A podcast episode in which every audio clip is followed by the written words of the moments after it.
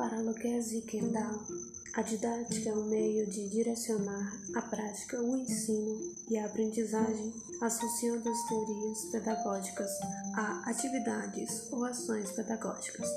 Logo, o professor age de forma comprometida, possibilitando a aprendizagem, utilizando-se de abordagens filosófica, política e epistemológica para fazer fluir e refletir as respostas dos problemas propostos.